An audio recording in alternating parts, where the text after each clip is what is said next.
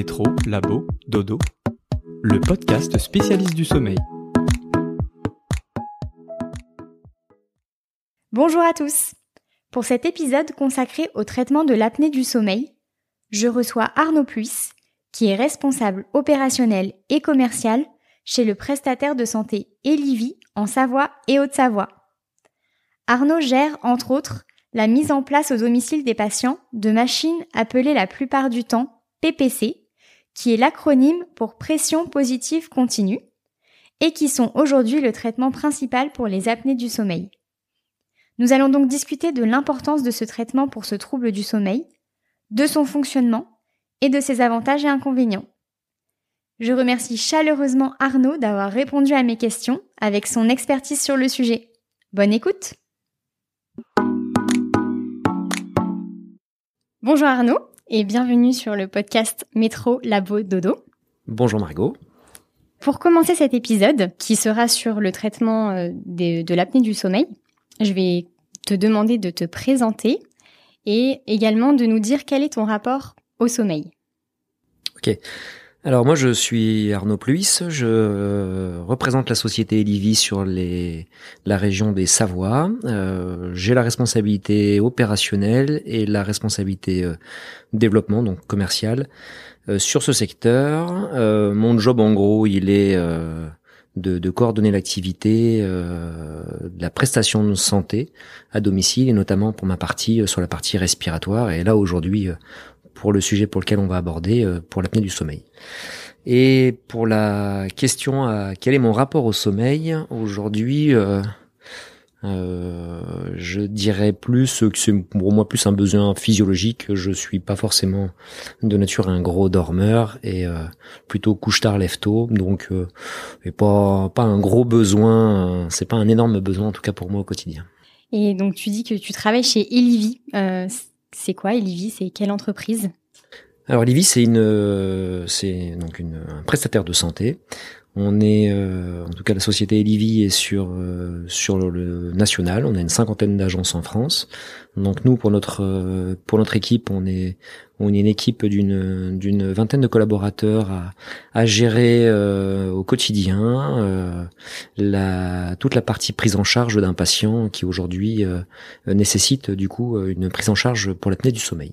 Notre société fonctionne sur sur prescription médicale, c'est-à-dire qu'aujourd'hui on va partir sur un médecin qui a besoin d'appareiller un patient euh, pour l'apnée du sommeil. Euh, il a besoin d'une machine, un traitement particulier. Je pense qu'on abordera euh, plus loin. Et, et, donc nous, on travaille sur prescription médicale. On intervient au domicile. Notre rôle est d'éduquer le patient, les aidants si nécessaire, et d'apporter une solution pour faire en sorte que le patient puisse être autonome à son utilisation et le faire en sorte que le, traitement soit le plus efficace possible euh, pour euh, améliorer cette problématique. Et quand tu parles de traitement pour l'apnée du sommeil, je voudrais que tu m'en dises un petit peu plus sur quel est ce traitement. Est-ce que c'est euh, un médicament? Est-ce que c'est une machine?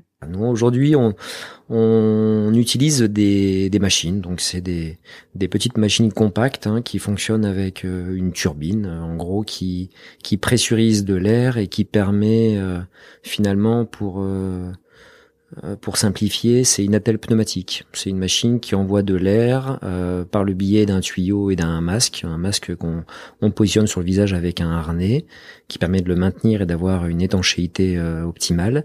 Et cette machine va permettre d'éviter de faire des apnées du sommeil euh, sur toute la nuit de sommeil ou en tout cas tout le temps où le patient aura la machine en utilisation.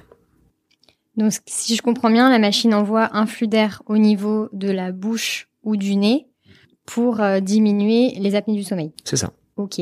Je suppose que tu as plusieurs euh, machines possibles dans le traitement. Est-ce qu'il y en a une qui est meilleure qu'une autre? Est-ce que les patients en préfèrent une? Non, je pense qu'aujourd'hui, euh, il existe plusieurs fabricants.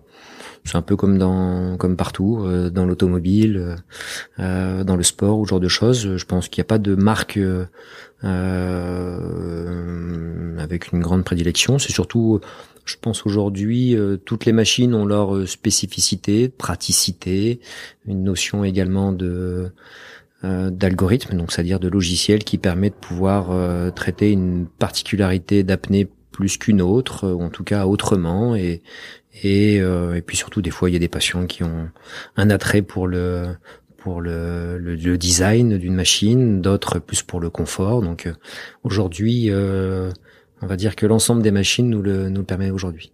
D'accord. Donc c'est est-ce que c'est plutôt toi qui choisis le type de machine que tu vas mettre ou est-ce que le patient doit t'indiquer euh, le type de machine qu'il souhaite? Alors aujourd'hui, euh, on a plutôt une orientation médicale, c'est-à-dire que le médecin de lui-même euh, va nous prescrire au-delà d'une machine pour l'apnée du sommeil, il va aussi pouvoir nous prescrire un certain type de machine, en tout cas une certaine marque.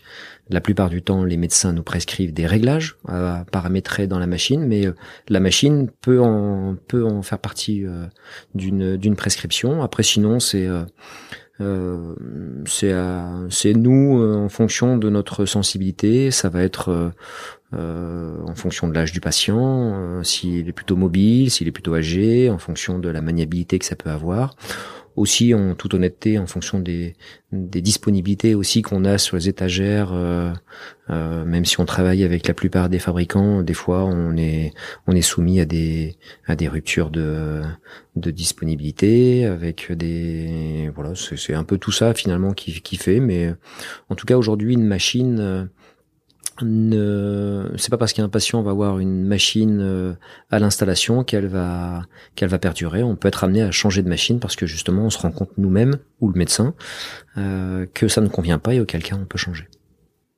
Ok. Et euh, tu parlais de, de, réglage de la machine. Est-ce que tu peux, sans rentrer trop dans les détails techniques, nous expliquer ce que sont les réglages? Donc c'est une, j'expliquais. Hein, donc du coup la machine finalement euh, par le biais d'une turbine envoie de l'air. Donc déjà c'est euh, noter quand même c'est pas anodin, c'est c'est que de l'air. C'est-à-dire qu'on a toujours tendance à, à imaginer que le traitement euh, il y a de l'oxygène dedans, ce genre de choses. Donc là c'est c'est uniquement de l'air qui va être capté dans la pièce. Et cet air finalement va être pressurisé. alors c'est sensiblement des, des milliers hectopascales, donc c'est des valeurs qui sont vraiment propres à ça, mais c'est assimiler plus à un filet d'air qui, euh, euh, au moment de la respiration, va permettre de, de, de, de provoquer une, une, certaine pression, en tout cas dans la, la partie euh, euh, dans la partie supérieure, dans la partie oropharyngée, et qui permet justement de pouvoir éviter éviter les apnées. D'accord. Et je suppose que quand on se met à la place du patient, ce qui fait le plus peur, ça va être le masque. Est-ce qu'il y a plusieurs types de masques? Alors oui, il existe plusieurs types de masques. Euh, il existe des types de masques. Alors la plupart du temps, en tout cas, ce sont les préconisations qui sont faites aujourd'hui par euh, euh, par les, grandes institutions, par les, les, les expériences aussi de notre quotidien. Mais on part souvent sur un masque nasal, c'est-à-dire un masque qui ne prend aujourd'hui que le nez. Donc l'étanchéité se fait qu'autour du nez. Après, on n'est jamais à l'abri que les patients euh, respirent par la bouche, notamment beaucoup par la bouche et on n'a pas le choix que de partir sur une interface qui va cette fois-ci couvrir le nez mais également la bouche.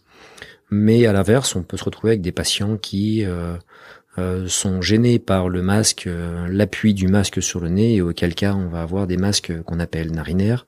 Ce sont des masques qui avec des, des tétines qui, épousent la forme des, narines et qui, et qui vient s'appuyer en dessous du nez. Donc ça, voilà, c'est en gros les trois grandes familles. Il existe après des des, masques euh, un petit peu hybrides, mais euh, en tout cas voilà, c'est les grandes c'est les grandes familles. Et pour répondre à ta question, oui, euh, le masque est toujours fait peur, surtout pour les gens qui qui ont qui font part de leur euh, claustrophobie ou ou simplement le fait d'avoir quelque chose sur le visage euh, les, les, les, les, dames coquettes euh, avec le masque qui risquerait de décoiffer. Il y a il y a pas mal de, de pas mal de blocages qui peuvent être autour du masque. Finalement, plus qu'autour de la machine en elle-même, c'est surtout au niveau du masque que ça peut poser problème. Mais c'est aussi notre rôle à nous de, de dédramatiser, euh, d'expliquer les, choses et puis aussi de proposer euh, d'autres alternatives quand euh, le premier masque installé ne convient pas. Et par rapport à ça, est-ce que du coup le patient est obligé de dormir sur le dos? Non. Aujourd'hui,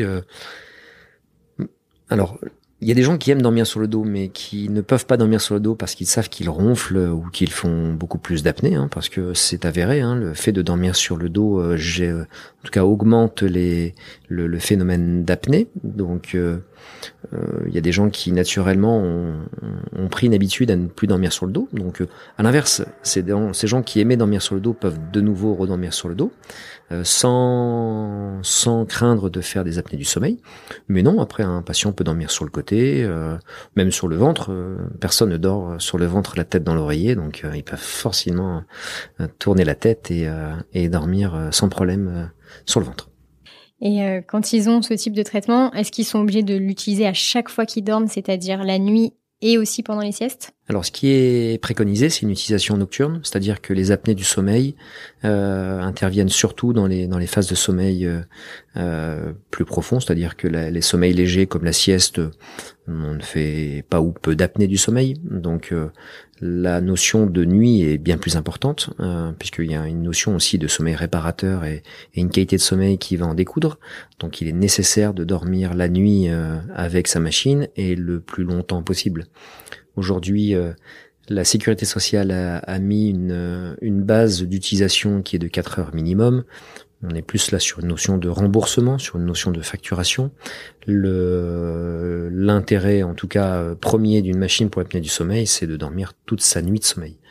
Après, euh, pour des raisons euh, inhérentes au, quotidien, ça peut être un rhume, ça peut être euh, partir en vacances et oublier sa machine. Dès lors où c'est une journée ou deux, c'est pas c'est pas dramatique. La qualité de sommeil risque d'être perturbée parce que il y a beau y avoir un effet mémoire du traitement euh, de l'apnée du sommeil, les effets indésirables, par contre, de l'apnée du sommeil reviennent assez vite et euh, autant des apnées du sommeil s'installent dans le temps, donc on a le finalement on s'adapte tout doucement euh, aux, méfaits des apnées du sommeil. Par contre, quand on passe d'un jour ou l'autre, d'un jour on a la machine à un jour on la met pas du tout, le, le matin risque d'être peut être plus compliqué. Oui. Ok, ouais, donc du coup, quand tu parles d'effets indésirables de l'apnée du sommeil, à contrario, quels sont les effets bénéfiques de porter cette machine?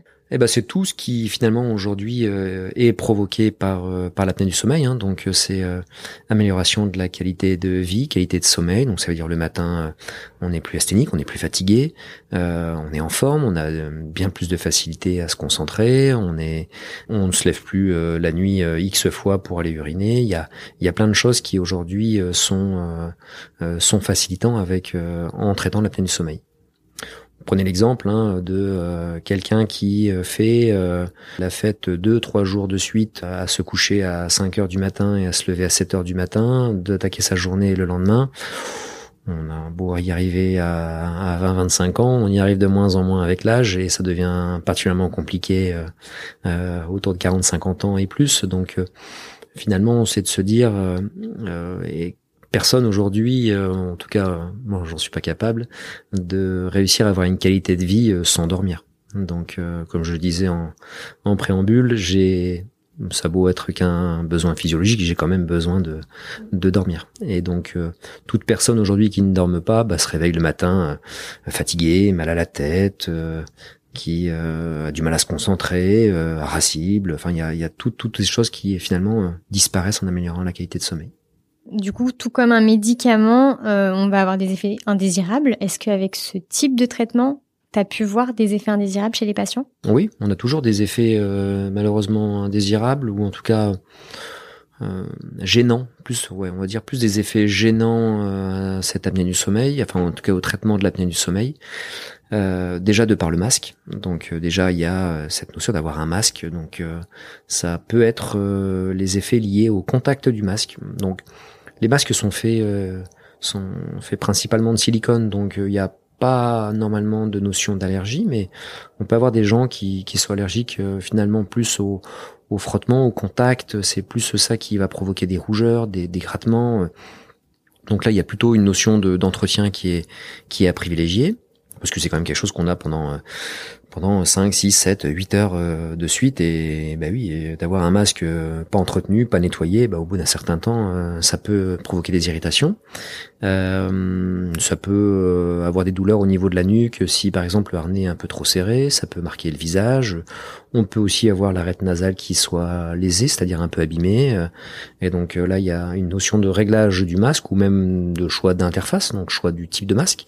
Et pourquoi pas changer de taille ou changer de, de référence, changer de marque. Il en existe aujourd'hui une multitude de références à notre disposition et c'est là où on l'expertise euh, du conseiller technique qui va aller au domicile euh, est là aussi pour ça, c'est-à-dire d'adapter aussi la bonne interface au patient.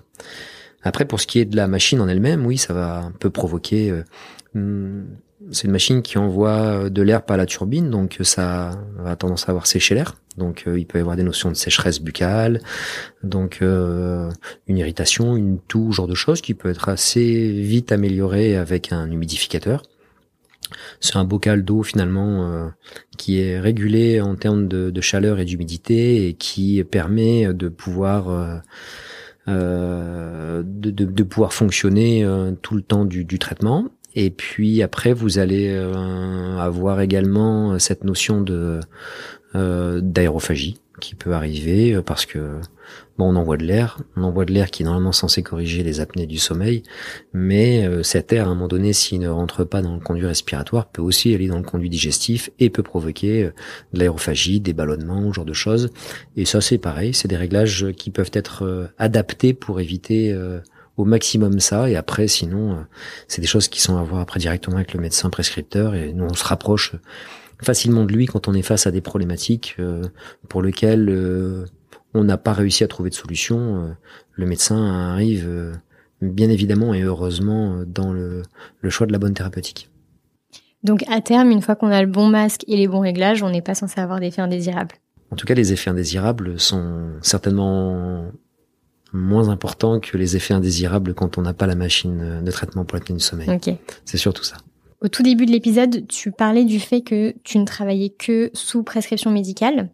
Est-ce qu'il y a une prescription euh, typique pour ce genre de, de traitement Je m'explique. Est-ce que euh, le médecin traitant peut nous prescrire une, une, une machine d'apnée du sommeil?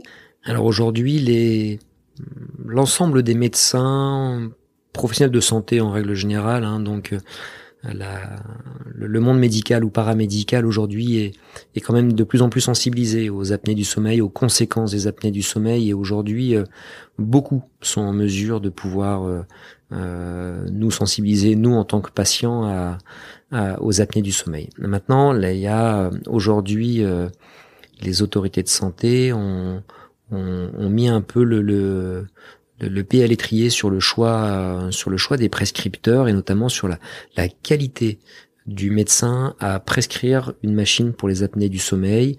Et aujourd'hui, euh, euh, les seuls médecins qui peuvent prescrire ce type de traitement ne sont des médecins qui sont euh, qui ont fait une formation euh, une formation spécifique à l'apnée du sommeil, soit par un parcours DPC, soit par un, un parcours de, de, universitaire, mais en tout cas aujourd'hui il y a il y a une formation nécessaire pour pouvoir prescrire de l'apnée du sommeil.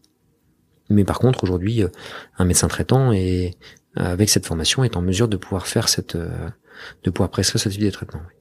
Et avec une prescription, on peut être remboursé intégralement par la sécurité sociale Oui, aujourd'hui, au-delà d'un patient qui est pris à en charge à 100%, comme euh, un patient atteint de, de problématiques cardiaques, par exemple, ou, ou de pathologie respiratoire euh, comme une BPCO ou autre, euh, donc là où il y aurait un, un, 100% et donc la sécurité sociale prendrait en charge à 100%. Aujourd'hui, euh, les patients euh, sont remboursés dans leur entièreté, euh, donc 65% par la sécurité sociale, ou en tout cas la caisse, euh, la caisse, même si elle est publique comme la, la Sécu ou privée comme les, les, les, partenaires privés de, de, de caisses privées. Mais vous allez après voir les, les complémentaires santé, qui donc les mutuelles, qui remplacent les qui, qui remboursent les 35% restants. Et là aujourd'hui, quel que soit le quelle que soit la mutuelle ou quel que soit le, finalement le, le, programme choisi de remboursement, le mode de remboursement, aujourd'hui toute personne est remboursée euh, dans l'intégralité. Ouais. Et c'est un traitement qui coûte euh, combien? Par un traitement, je veux dire euh, euh, l'achat de la machine et également euh, le, coût du traitement euh, sur la, durée Alors aujourd'hui, ce, qui, est impacté, c'est uniquement de la location. On fait de la, ce qu'on appelle de la prestation de santé. Donc le prestataire de santé doit mettre à disposition au patient une machine, des options comme un humidificateur par exemple si nécessaire, un tuyau et deux masques par an pour pouvoir se traiter. Après, ces masques, euh, du coup, sont mis à disposition du, patient au moment de la visite, la plupart du temps du euh, du, technicien, hum, euh, et, après qu'on intervienne une fois, comme ce qui est aujourd'hui euh, préconisé par les autorités de santé, à intervenir au moins une fois par an euh, chez le patient. Euh, on peut être on peut être amené à intervenir plusieurs fois parce que le médecin a des a des demandes spécifiques, des modifications de réglage, ou aussi le patient qui a des qui a qui rencontre des problèmes, ou le, le le conseiller technique qui intervient au domicile et qui a jugé la nécessité de revoir le patient pour telle ou telle chose parce qu'il y avait besoin de de, de, de, rajouter euh, de rajouter des un suivi pour améliorer la prise en charge du patient. Et ça, euh, quel que soit le nombre de visites qu'on ferait en plus, quel que soit le nombre de masques qu'on ferait en plus, quel que soit le euh, le nombre de machines, parce qu'on peut être amené à utiliser ou à changer de machine, euh, on reste toujours sur un même mode de, de remboursement de forfait. Aujourd'hui, euh, c'est compliqué de vous, de vous expliquer, parce qu'il existe plusieurs types de forfaits, mais on partait du principe que aujourd'hui un traitement coûte à peu près 60 euros par mois à la sécurité sociale et à la mutuelle. Donc c'est ce que coûte aujourd'hui un traitement, un traitement. Donc le, les passages, les passages du, du technicien comme la machine, comme les masques, etc. Si le patient ne veut pas louer une machine, est-ce qu'il peut en acheter une? Alors euh, oui, il existe des sociétés qui vendent euh, certainement des machines. Le problème de la vente de machines, c'est que il n'y a pas le suivi derrière, la modification des réglages, le contrôle de ces appareils, parce que il y a une métrologie à faire avec un contrôle de ces machines euh, qui est nécessaire. Et, et en tout cas aujourd'hui en France, notre système aujourd'hui de soins nous le permet. Donc il n'y a pas de nécessité d'acheter cette, euh, cette machine-là. Mais ça nous arrive d'avoir aujourd'hui encore des patients qui ont acheté leur matériel parce qu'ils sont étrangers ou parce que ils ont fait ce choix-là déjà depuis des années et euh, où ils nous demandent une prestation simplement d'intervention à leur domicile. Une fois que le médecin nous a prescrit la machine d'apnée du sommeil, est-ce qu'on a une durée de traitement? Est-ce que c'est à vie?